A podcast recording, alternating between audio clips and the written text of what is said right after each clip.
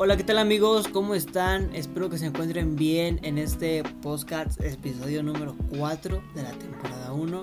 Las ideas jamás acaban, hay mucho de qué hablar, así que te dejo algunos segundos para que vayas por un aperitivo, un poco de refresco, entre otras cosas. En el primer podcast yo hablaba de GCA.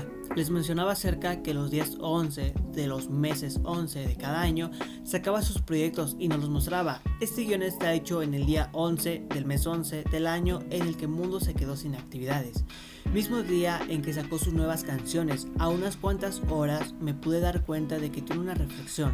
Sus temas ya no son simples, ahora se preocupa en darle un buen ritmo a su voz y a la letra. Hablando de un artista argentino, pasaremos al tema llamado el efecto trap argentino. Duki es un referente de un fenómeno que arrasó en plataformas digitales, musicales internacionalmente. El trap en el 2018 fue un fenómeno que se llevó todo puesto. El ritmo de mezcla rap, reggaetón, electrónica y oscuridad cosechó cientos de millones de escuchas que tomó al país por sorpresa. El trap, este ritmo que mezcla bases electrónicas con una vocalización de mezcla del reggaetón y el rap, irrumpió con fuerza en la Argentina en el 2018, al punto tal de que dos jóvenes intérpretes como Paulo Londra y Duki lograron un nivel de pasadas en las tiendas digitales que superaron por varios millones a los rockeros locales y a grupos extranjeros. El trap es el nuevo rock y nos está pasando por encima, dijo un experimentado manager rockero en una afirmación que extraña a muchos artistas de este fenómeno que vino para quedarse. La primera artista es que este fenómeno que nació en las riñas de gallos en las plazas de cada ciudad y del GBA aún no pudo ser desempeñado por los músicos de otros géneros y por la propia industria discográfica. Este punto es clave, ya que tanto Londra como Duki y Kazu, la reina del trap local, no firmaron contrato con ninguna discográfica de las grandes y tampoco muestran interés en hacerlo. La industria que están sufriendo aún las consecuencias de la revolución digital deberá cambiar su módulo de negocios para sobrevivir y seducir a estos artistas. Mientras tanto, en las tiendas digitales como Spotify, Deezer y Apple Music saltan a las discográficas tienen tratos directos con estos artistas, les pagan derechos de autor más rendidores y lo acompañan en su crecimiento. El proceso musical. Los traperos se mueven por afinidades. Tienen una canción lista, buscan un colega o amigo con el que grabarán ese tema. Lo hacen, luego filman el video y suben todo a las redes en un tiempo que no se lleva más de 45 días. Eh, si estuvieran en una multinacional discográfica no podrían hacerlo porque en esos 45 días los abogados de la compañía no resolvieron el tema de los derechos de autor, no asignaron el presupuesto para pagar el estudio y el clip del video y eso a los chicos los pone locos, resumió un manager que ahora trabaja con traperos. Te agradezco, no me interesa. Por ahora prefiero seguir viviendo con mi mamá. Le contestó a Paulo del sello de la filial Argentina, una de las mayores discográficas, en un diálogo desopilante pero muy sincero.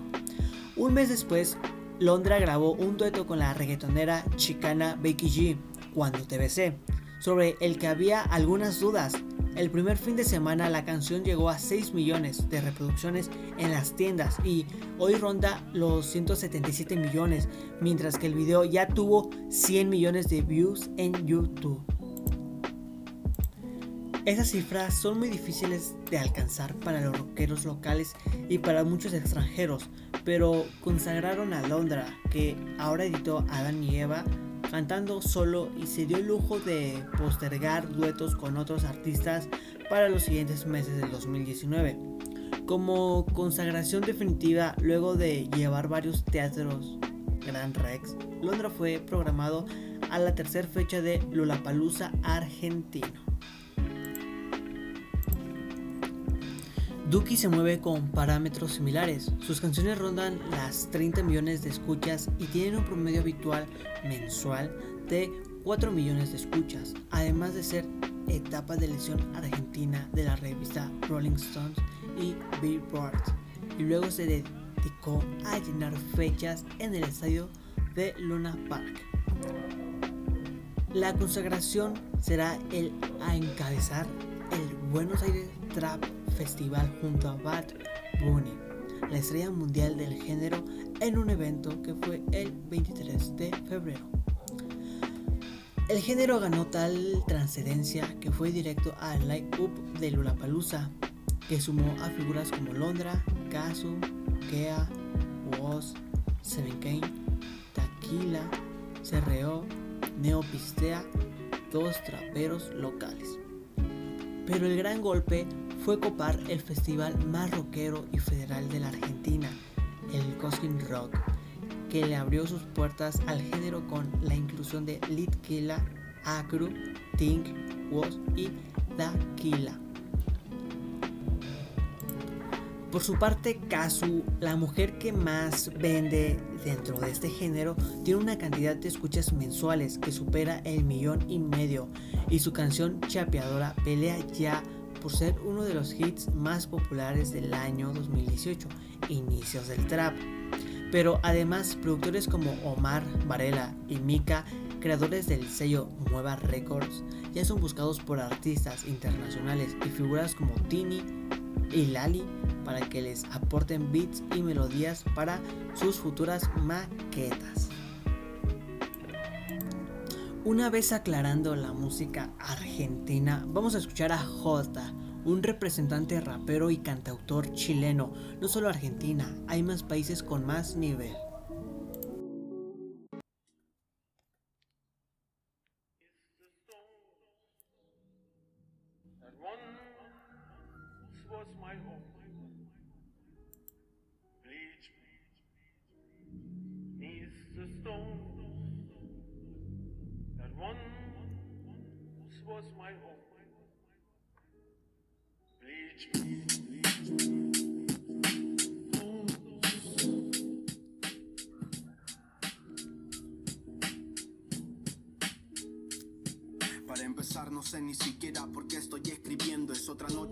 Tantas que ni yo mismo me entiendo. Tengo pocos sentimientos pero todos los defiendo. Sé que solo digo te amo cuando no estás sonriendo. Lo que no sé de sobrevivencia por ti lo aprendo. Me aconseja más que nadie pero casi no comprendo. Me las cosas que pienso y estoy sintiendo. Ser el miedo de perderte o que por ti me estoy perdiendo. Baby enciende una velita quiero que pidas por mí. Cuéntale a Dios de los cielos que ruego por ser feliz. Quiero ser mejor persona para verte sonreír. En pocas palabras dile que no te aleje de mí Que sin ti pierdo el sentido de lo que es estar aquí. Que tus labios me conducen a lo más santo que vi. Tus abrazos un planeta donde pude deducir Que tu corazón es el espacio donde quiero morir. A mí me encanta que compartamos la misma almohada Que en vez de besos me quedes mirando toda enojada. Desde que te conocí ya no quiero conocer nada. Ven y jódeme la vida que ya la tengo amargada. Esto no es un tema, tómalo como un problema. Que esta mirada de loco será tu eterna condena. Levantarte en madrugada pa' que me prepare cena. Pero despreocupo un poco, haré que eso valga la pena. Te sorprendo. Mientras que cocinas pequeños, yo preparo tu sorpresa. Cuando acompaño tus sueños. Soy tu amante y soy tu dueño, tu lápiz y tu diseño. Tú mi vida en el futuro, mi gran amor de pequeños. Lo que más odias de ti, a mí también me encanta. Como tu rostro y ese peinado cuando te levantas. Admiro la paciencia con la que a diario me aguantas. Y disfruto cuando entras a la ducha y en alto cantas. Cuando sales como una modelo sin toalla, lista para la batalla. Me miras y dices calla. Le subes el volumen, pero apagas la pantalla. Reina, véndame los ojos, pero porfa no te vayas que sin ti no le encuentro vida a este sentido. O era al revés, da igual, quédate conmigo. Haz berrinche porque salgo, mira mal a mis amigos, pero no sueltes mi mano que sin ti estaré perdido. Con dirección a un rumbo desconocido, donde amarte libremente no lo tenga permitido. Mis errores superaron todo lo que hemos vivido. Voy a tatuarme tu rostro por si borracho te olvido y está. Ah. Tal vez te vuelva a escribir otra canción, esta no la voy a terminar. Ah. Me faltan beats, me falta flow, me falta todo para podértelo explicar. Yo. A veces estoy en el estudio, por eso no respondo en el WhatsApp. Pero tú piensas mal. Ya está. Tal vez te vuelva a escribir otra canción, esta no la voy a terminar.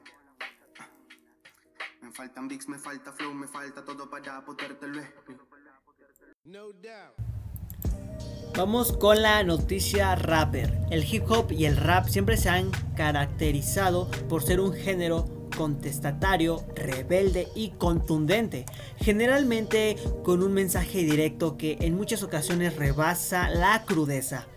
Durante mucho tiempo hubo el prejuicio sobre los seguidores de esta rama del arte, eh, se les juzgaba, juzgaba de vándalos, de gente mala y otras cosas que dicen las señoras. Así fue como desde hace décadas la cultura urbana estuvo fuera de los reflectores, pues era más underground que otra cosa. Pero poco a poco se fue mezclando con la cultura popular. Ahora en importantes escenarios a nivel mundial vemos a Drake o a Travis Scott. O escuchamos a los medios hablar de los grandes que fueron wu Clan y Tupac.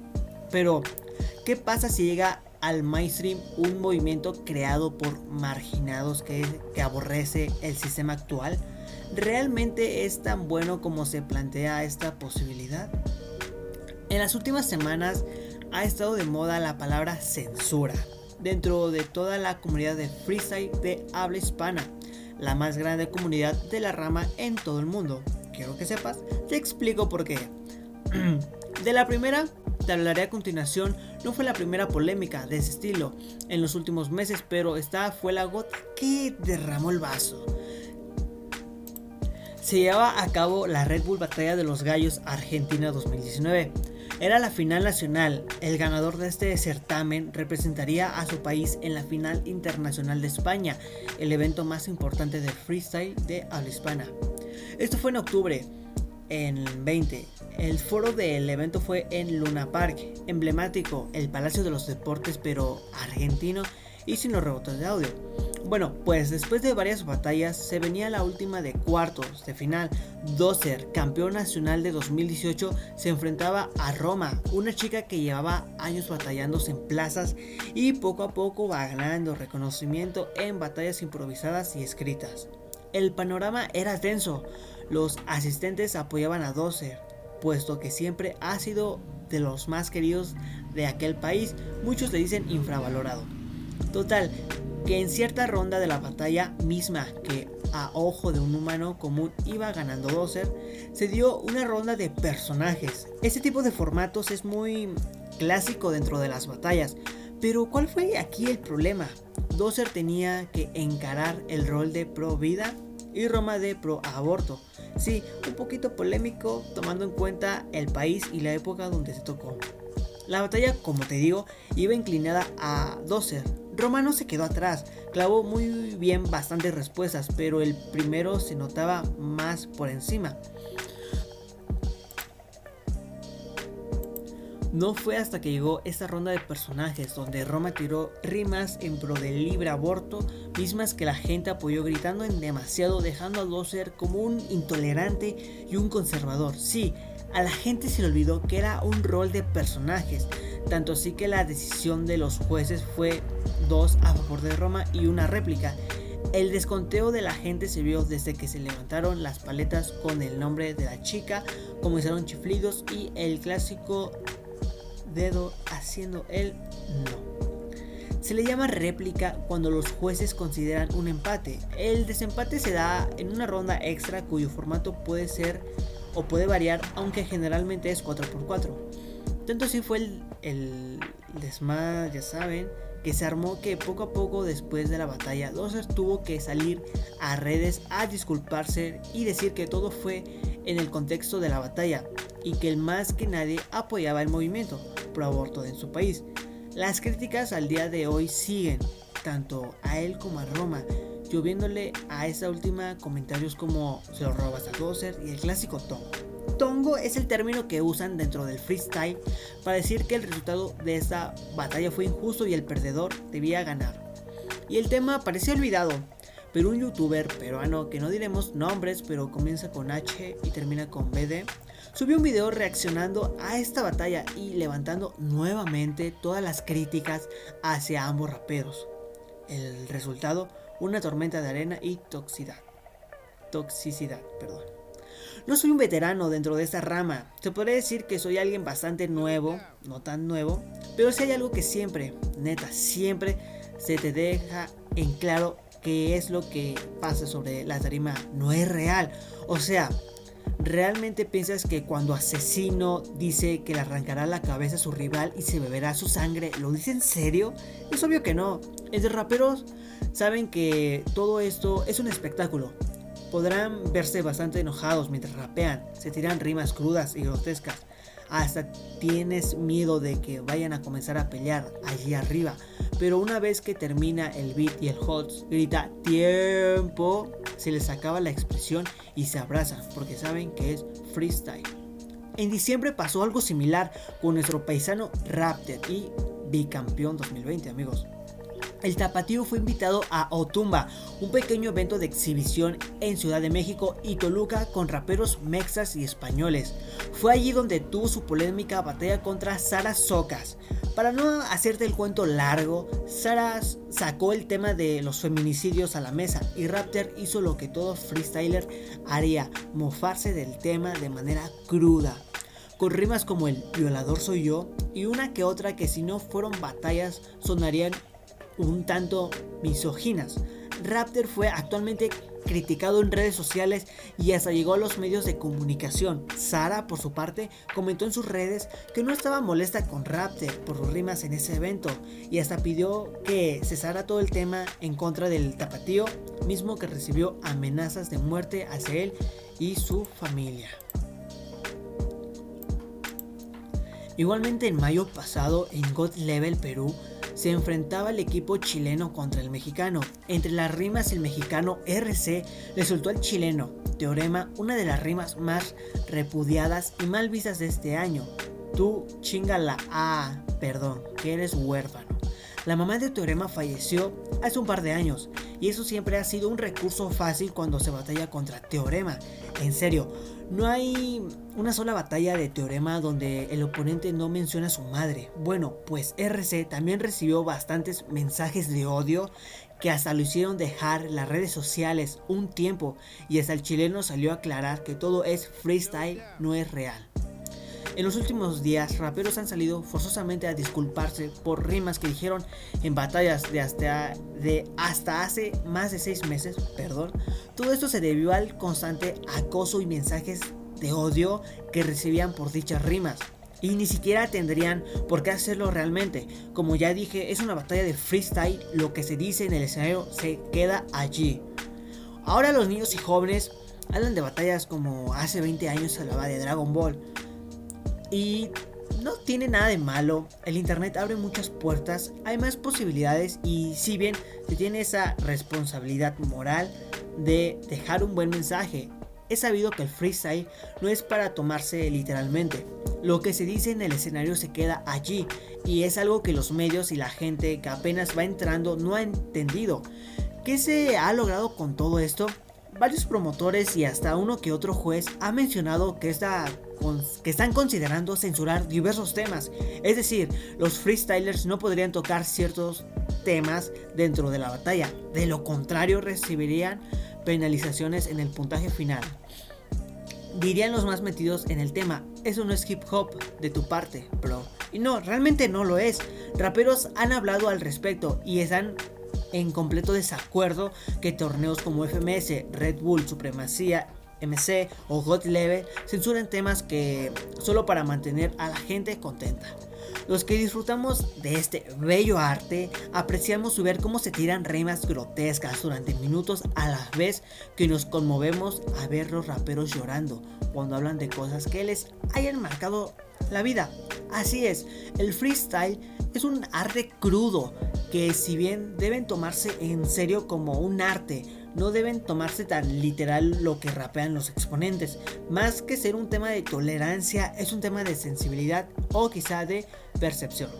Pero algo que en lo que todos coincidimos es que la censura es inaceptable en cualquier rama del arte.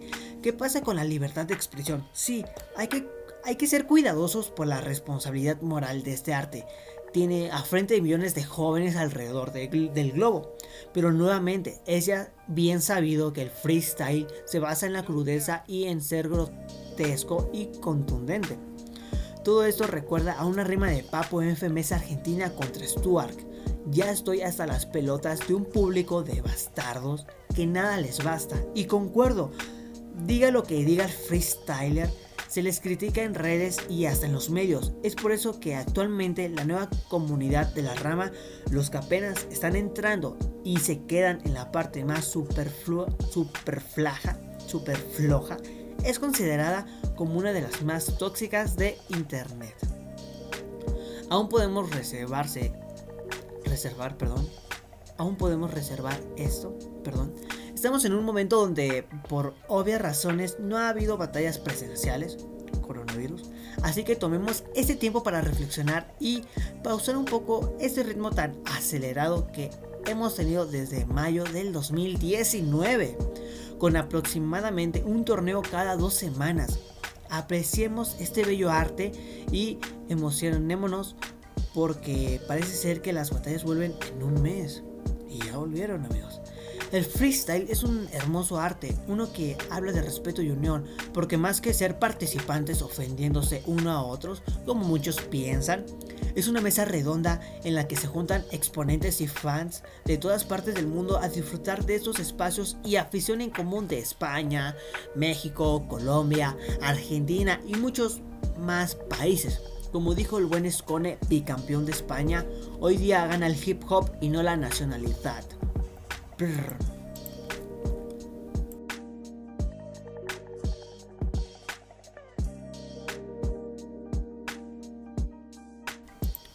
Una vez con toda esta información, al igual que la música, quiero darle las gracias por haberme escuchado en esta temporada. Se vendrán más episodios al igual que temporadas, solamente que pido un poco más de tiempo ya que hay cosas que nosotros hacemos. Para llegar a un episodio se necesita días de grabación al igual que edición. Así que gracias y nos seguiremos viendo bebés. Bye.